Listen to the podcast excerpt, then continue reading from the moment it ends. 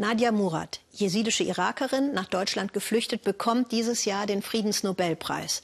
Sie hat erleben müssen, was sexuelle Gewalt des IS bedeutet. Der IS herrschte und unterdrückte Teile des Irak, die Heimatregion von Nadia Murad und auch Städte wie die Metropole Mosul. Letztes Jahr wurde der IS vertrieben. Aber wie kann man, nachdem man solche Abgründe des menschlichen Seins erfahren hat, wieder zurück in so etwas wie Alltag finden? Das fragte Daniel Hechler Menschen in Mosul.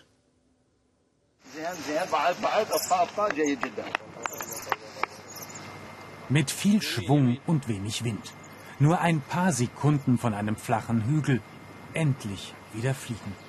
Sekunden des Glücks und der Freiheit nach bitteren Jahren.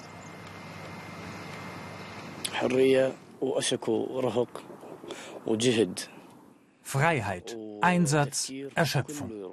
Alle Gedanken driften ab. Wenn ich fliege, fühle ich mich erhaben, entspannt. Mein Kopf wird klar.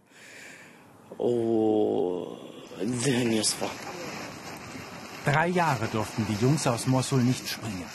Die Terrormiliz IS verbot den Sport. Nur traf das besonders hart. Gleitschirmspringen ist seine Leidenschaft. Kaum hatte er sie für sich entdeckt, war 2014 damit Schluss. Er fürchtete um sein Leben, versteckte seine Ausrüstung. Ich hatte Angst, das auch nur zu erwähnen. Sie konnten dich dafür einsperren und umbringen.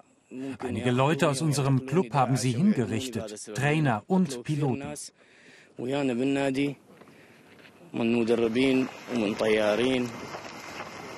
Neustart nach der Befreiung von Mosul. Mit Spenden und Clubbeiträgen kommt genug Geld für fünf Gleitschirme zusammen. Die ersten Geh- und Flugversuche verlaufen nicht ganz pannenfrei. Einige fangen bei Null an, andere sind außer Übung. Trainer Tamen Hamid hat alle Hände voll zu tun. Und doch ist es gelegentlich mehr Rutschen als Gleiten.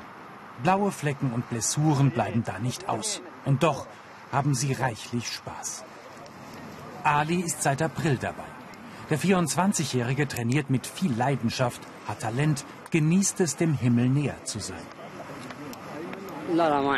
Ich habe keine Angst mehr, nicht mehr vor dem ES und auch nicht davor zu fliegen, vor großen Höhen. Nein, die Angst ist weg. Angst, die das Leben der Menschen drei Jahre überschattete, auch im Dorf gegenüber. Eine der wenigen christlichen Gemeinden im Irak. 820 Familien lebten einst in Karamisch. Die meisten flohen im August 2014, kurz bevor IS-Milizen über das Dorf herfielen, eine Spur der Verwüstung hinterließen. Seit der Befreiung vor zwei Jahren läuft der Wiederaufbau. 320 Familien sind zurück. Viele andere haben sich ins Ausland abgesetzt. Pfarrer Tabet versucht der Gemeinde wieder Leben einzuhauchen. Proben für die Erstkommunion. Auf den jungen Christen liegt nun die Hoffnung des ganzen Dorfes nach all dem Leid. Überall Zerstörung. 240 Häuser wurden abgebrannt, 100 völlig zerstört.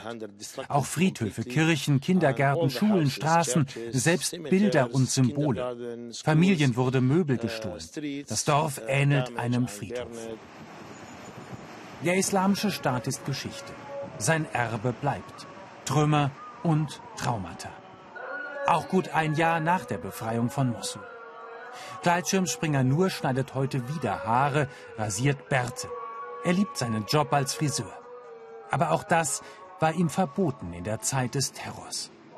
Als er einem älteren Mann den Bart trimmte, schlugen die Sittenwächter des IS zu. 45 Peitschenhiebe. Ich bin drei Tage lang nicht mehr rausgegangen und habe meinen Laden zugemacht. Das war die Strafe für Verletzungen der Rasiervorschriften. Dann habe ich als Taxifahrer gearbeitet. Sein Sportsfreund Ali bringt heute wieder Farben zurück nach Mosul, nach den dunklen Jahren der Terrormiliz. Als der Dekorateur vor zwei Jahren den Bart zu kurz trug, wies ihn ein IS-Wächter schroff zurecht. Es kam zum Streit. Er schlug zu, musste teuer dafür bezahlen.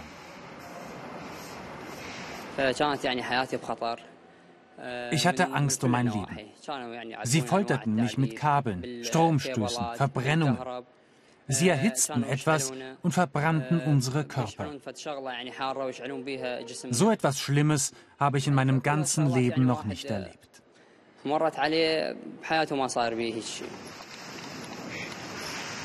Nun fliegen sie wieder, um all das zu vergessen, um ihre neu gewonnene Freiheit zu genießen.